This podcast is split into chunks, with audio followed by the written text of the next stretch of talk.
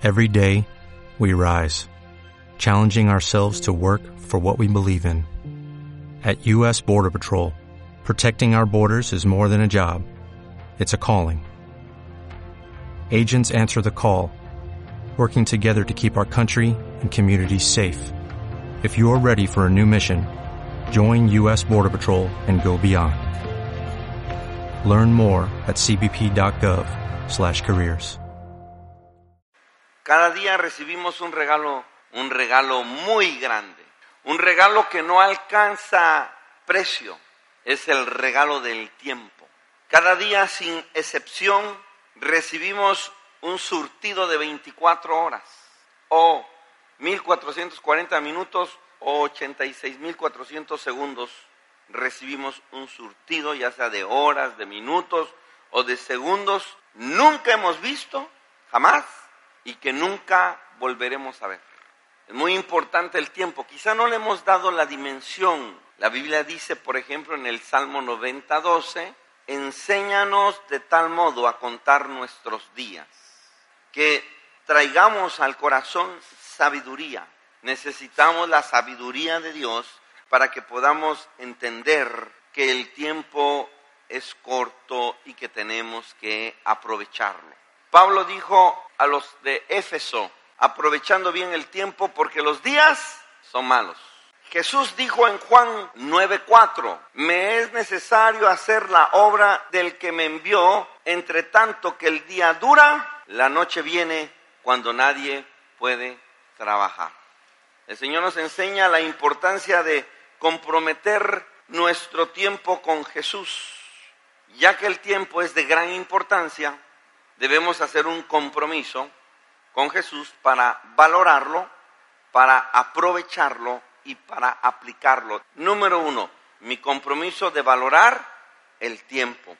Debemos valorar el tiempo porque es un regalo que viene de Dios. Nosotros no podemos crear el tiempo. Nosotros no podríamos crear ni siquiera un segundo, pero Dios sí. Él es el creador del tiempo. Por lo tanto, Él es el dueño. Nosotros somos administradores nada más del tiempo que Él nos regala. Así que debemos valorarlo al máximo dándole un buen uso.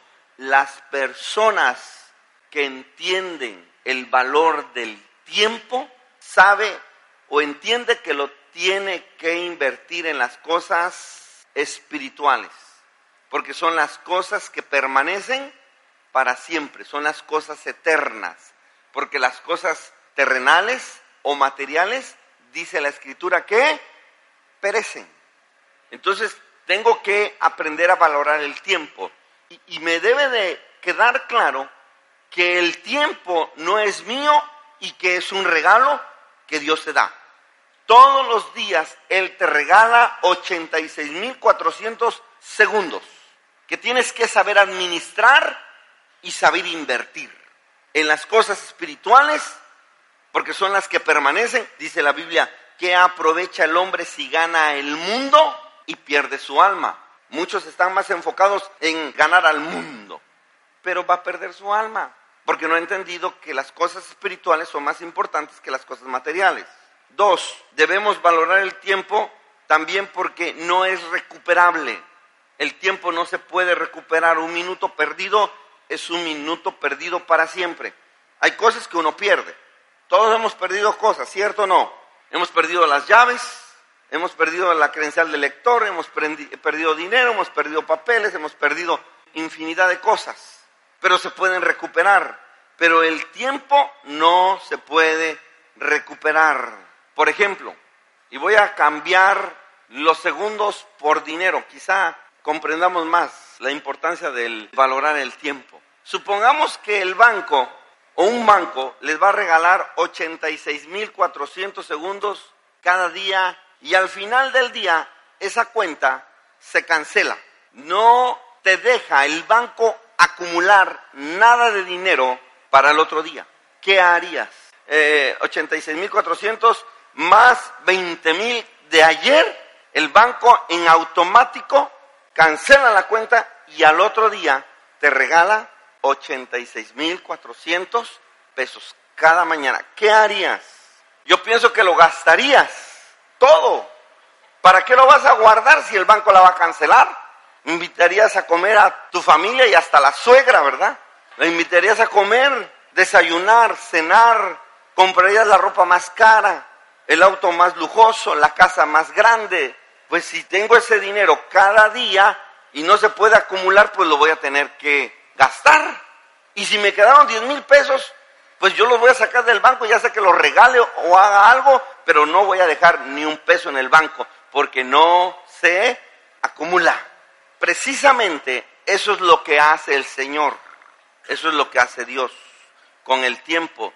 Nos regala 86.400 segundos cada mañana para ser usados al máximo durante el día. Pero cada mañana te regala 86.400 segundos. No se pueden ahorrar y se tienen que gastar. No puedes ahorrarlos, no puedes guardarlos para que se sumen con la cuenta de horas o de minutos o de segundos para el otro día. Si se desperdicia el tiempo, no se puede recuperar. Se pierde para siempre. Por esta razón debemos valorar el tiempo que Dios nos da, administrándolo con sabiduría. Y una persona que administra el tiempo con sabiduría sabe que lo tiene que aprovechar al máximo. Número dos, debemos aprovechar el tiempo porque el tiempo es corto. Primera de Corintios capítulo 7, verso 29. Dice, hermanos, que el tiempo es corto. Resta pues que los que tienen esposa sean como si no la tuviesen. Que el tiempo que vivas es corto y queda muy poco. Por lo tanto, no quedan muchas oportunidades para servirle al Señor. Y muchos han vivido 30, 40, 50 años ya y les queda muy poco. Nuestra vida camina por horarios, por lo tanto necesitamos cuidar esos horarios siendo balanceados en el tiempo o con el tiempo, en los diferentes horarios que tengamos, no dedicando demasiado tiempo a una sola cosa o a cosas que no son tan importantes. Por un lado hay personas que no tienen tiempo para asistir al grupo de alcance, no tienen tiempo para leer la Biblia, no tienen tiempo para orar, no tienen tiempo para venir a la iglesia, porque invierten demasiado tiempo en una sola cosa o en cosas que no son importantes. Pero hay gente que descansa de más, trabajan de más de lo que deben, otros pasan más tiempo viendo la tele, otros jugando, qué sé yo. Dios te da tiempo para todo. ¿Estamos de acuerdo? Si no, Dios hubiera hecho el día de 36 horas. Si tú faltas el domingo, no vas al grupo de alcance, no lees la Biblia, no oras al Señor, no vienes a la iglesia y me dices, es que no tengo tiempo, es porque eres un mal administrador. O inviertes demasiado tiempo en una sola cosa o en cosas que no son importantes. Malos administradores porque Dios te dio tiempo para todo. Hagamos un horario procurando dar un balance de tiempo a todas las cosas que necesitamos hacer. Entonces examinemos, yo le puse el reloj de la vida. ¿A qué horas empieza el día? El primer segundo después de las 12 de la noche, tú estás naciendo. A la una de la mañana eres un bebé que quiere su chuchú. A las 2, 3 de la mañana, ¿qué eres? un niño. A las 4 de la mañana eres un adolescente. A las 5 de la mañana eres un jovencito de 15 años. Si tienes 19 años, son las 8.30 de la mañana. Si tú tienes 25 años, son las 10.30 de la mañana.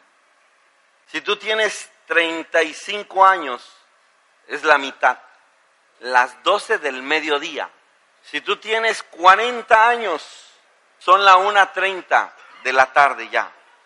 Si tú tienes 45 años, son las 3. Si tú tienes 52 años, son las 5.30 pm.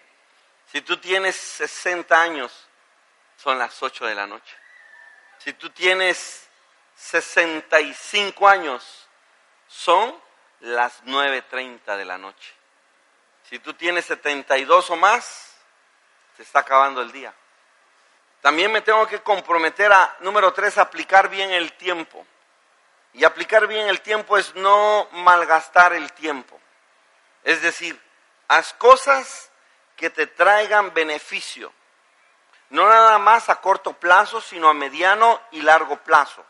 Que la persona que valora y aprovecha el tiempo y lo sabe aplicar, tiene que pensar en su futuro.